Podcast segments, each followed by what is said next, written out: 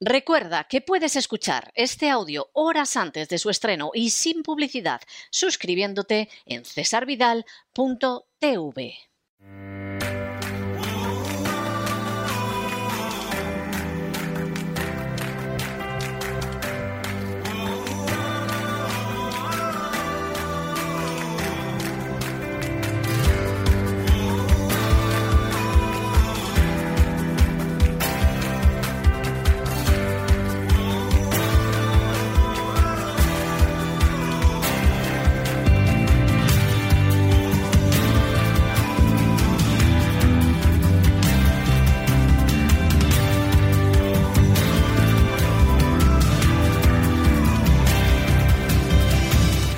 Sana con Elena Kalinnikova.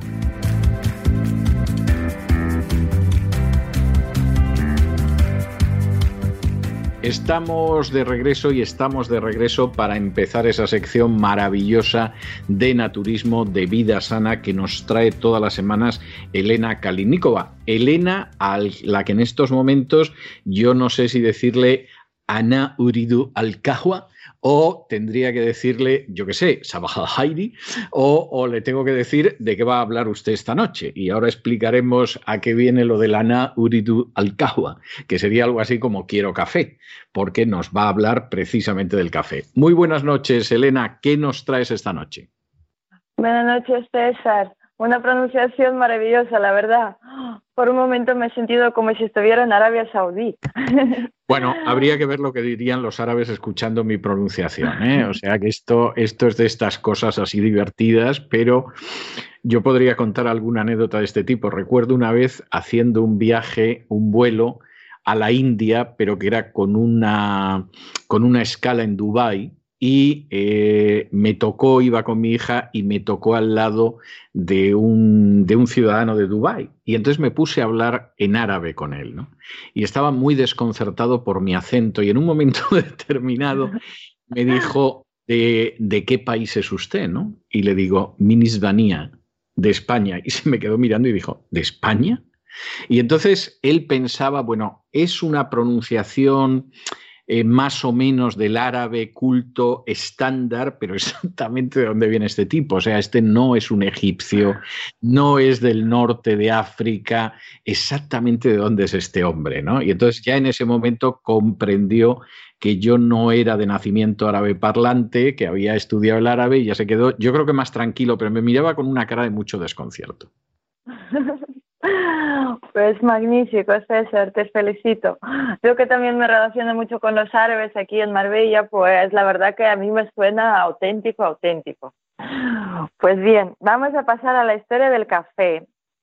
Hoy me gustaría hablar del café que casi la mayoría de las personas en todos los países del mundo lo toman y vamos a, dar un, unos cuantos programas sobre el café, pero para empezar me gustaría empezar con la historia del café, que se remonta al siglo XVIII, aunque el origen del café sigue sin esclarecerse, y se cree que los ancestros etíopes del actual pueblo oromo fueron los primeros en descubrir y reconocer el efecto energizante de los granos de la planta del café. Sin embargo, no se ha hallado evidencia directa que indique en qué parte de África crecía o qué nativos lo habrían usado como un estimulante, o incluso conocieron su existencia antes del siglo XVII.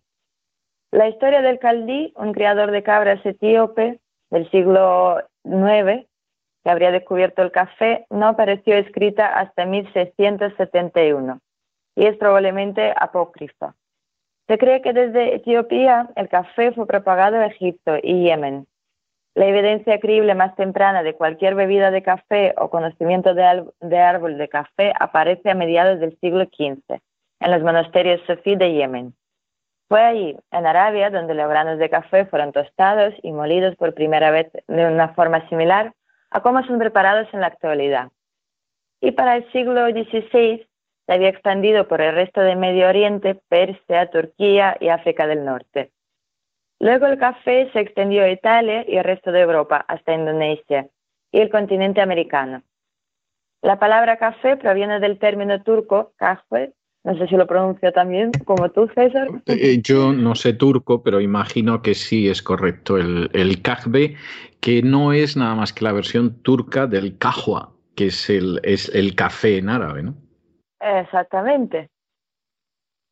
El término árabe sería una abreviación de la expresión kahwat albun o planta de café. Existen varios relatos legendarios sobre el origen de la bebida en sí. Uno de ellos involucra al mítico sufí yemení Gotul Akbar Nuruddin Abu Hassan al-Saidi, y según esta leyenda, mientras viajaba por Etiopía, observó unas aves de vitalidad, vitalidad inusual. Y a probar las bayas que las aves estaban comiendo, experimentó la misma vitalidad. Efectivamente, es, es, es, y eso es muy posible. Es decir, el café tiene, tiene un elemento de, de excitación tremendo, bueno, eh, tú sabes que hay mucha gente que como tome un café por la tarde se le acabó dormir por la noche. A mí no me ha pasado nunca, pero he visto mucha gente que efectivamente si toma café a partir de cierta hora del día ya se acabó dormir por la noche. Y todo el mundo sabe cómo hay malos estudiantes que en vez de estar estudiando cuando deben estudiar, el día antes del examen se atizan cubos de café para poder seguir estudiando durante la noche. O sea que, que lo que observó el sufí se correspondía bastante con la realidad. Acabas de contar mi historia de la época de estudiante. Sí, le ha pasado, seguro, seguro que no solo es tu historia, ¿eh? seguro que eso le ha pasado a muchos estudiantes. Sí, sí. Y además de lo que acabas de decir, que muchos no pueden dormirse, en cambio hay otras personas que cuando se toman el café se duermen como si nada. Y también vamos a ver en otros programas por qué ocurre eso, que es muy curioso pues bien, otro relato, otro relato involucra a Pastor de Cabras, Caldí, quien se percató de los efectos energizantes cuando su rebaño mosqueó las bayas rojas y brillantes de cierto arbusto, mascando la fruta en sí. Y su júbilo lo indujo a llevar las bayas a un venerado musulmán, en un monasterio cercano. Pero dicha persona desaprobó su uso y lo echó al fuego, de donde emergió un aroma atrayente. Los granos tostados fueron rápidamente extraídos de las brasas y disueltos en agua caliente con sal, produciendo la primera taza de café en el mundo. Que si no, que si no es verdad, si no es verdad, la leyenda es bonita, ¿eh? O sea, eso de que vio como las cabras se ponían como locas comiéndose las bayas de café y se lo llevó un santón y el santón dijo, aparta esto de aquí, que esto es contrario al uso de este tipo de sustancias, como ya dijo el profeta, que incluso prohibió el uso del alcohol y lo tiró al fuego, pero claro, el aroma que salía del fuego del café torrefacto o algo parecido llevó, llevó a cultivarlo y así salió la primera taza de café. No sabemos si es verdad, pero desde luego hay que reconocer que la leyenda es una leyenda muy bonita. A mí también me encanta.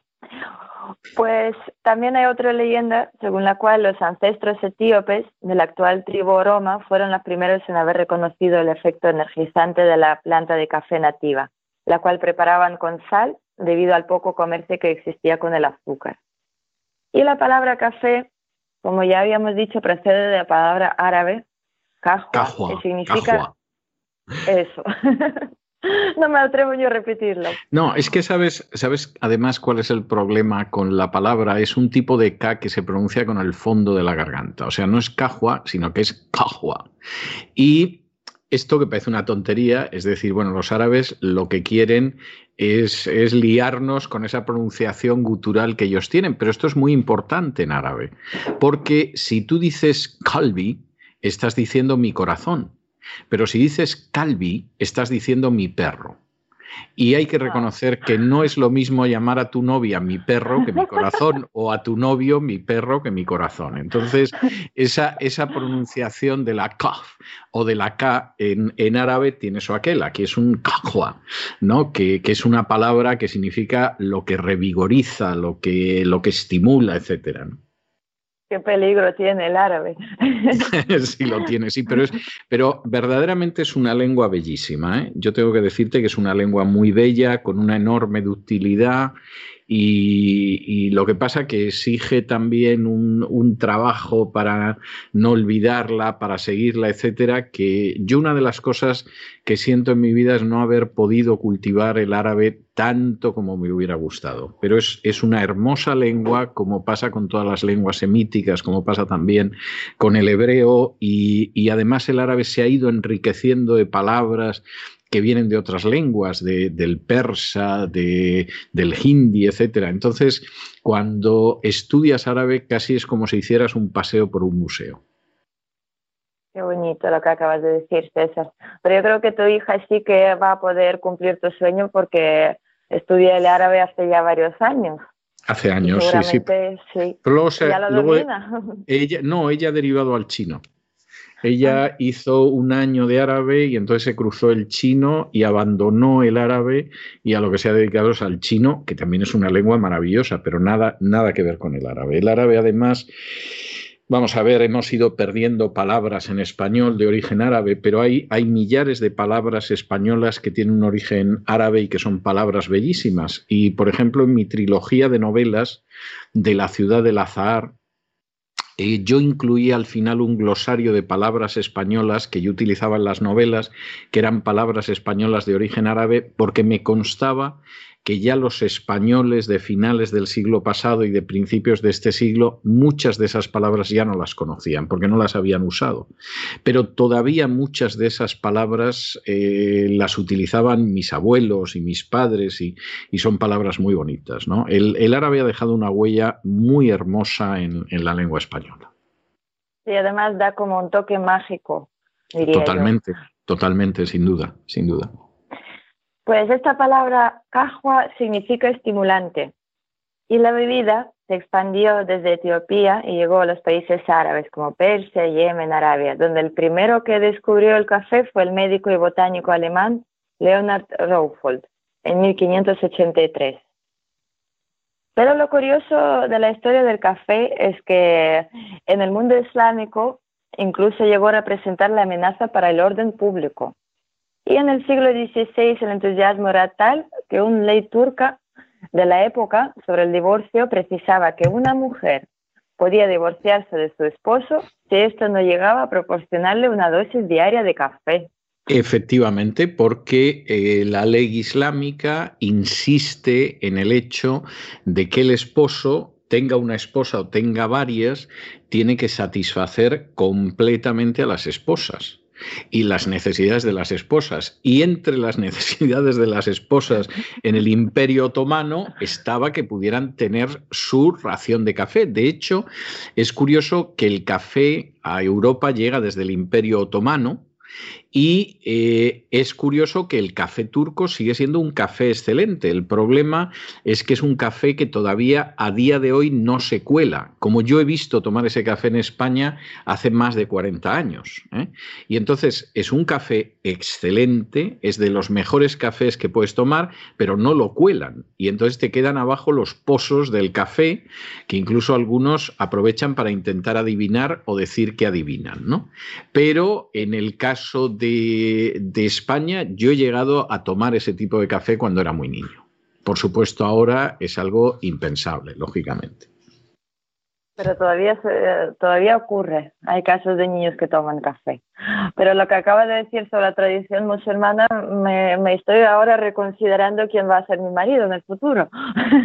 Ah, sí. me parece. Bueno, bueno, bueno, bueno es saberlo, ya sabes. Muy buen trato a las mujeres. Ya sabes.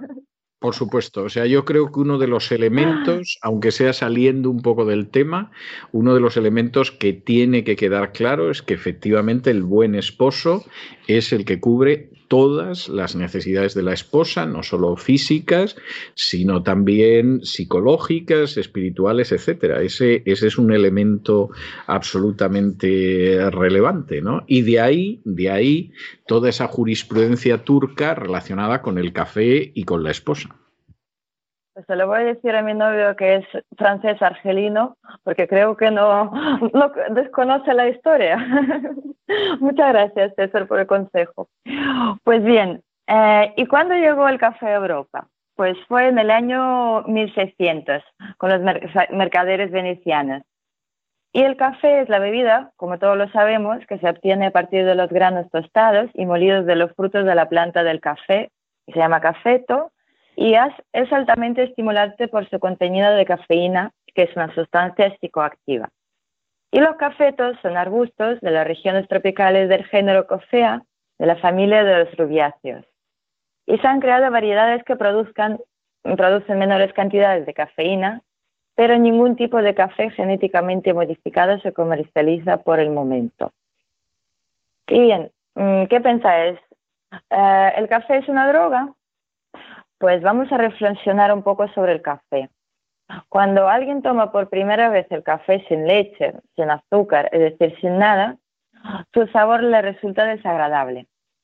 Para tomar el café solo hay que forzarnos a tomarlo varias veces, hasta que un día, de repente, como por arte de magia, nos damos cuenta de que queremos una taza del café y ya empieza a gustarnos incluso el sabor. Este sabor amargo, sin azúcar, sin leche, sin edulcorantes. Y si además lo acompañamos con un cigarrillo, que suele pasar mucho, ya nos parece delicioso. ¿No resulta raro? Pues de hecho, cuando alguien se prueba su primer cigarrillo, ocurre exactamente lo mismo. Os lo cuento solo para que os paréis a pensar un momentito en este proceso y saquéis vuestras propias conclusiones. Pues, pues está muy bien, Elena. Nos vamos a quedar aquí en esa pregunta de no resulta raro. Vais a sacar vuestras propias conclusiones y la semana que viene vamos a seguir aquí en Vida Sana reflexionando sobre una aromática taza de café. De manera que, que muchas gracias por todo, Elena, y hasta la semana que viene. Ha sido un placer, César. Hasta la semana que viene.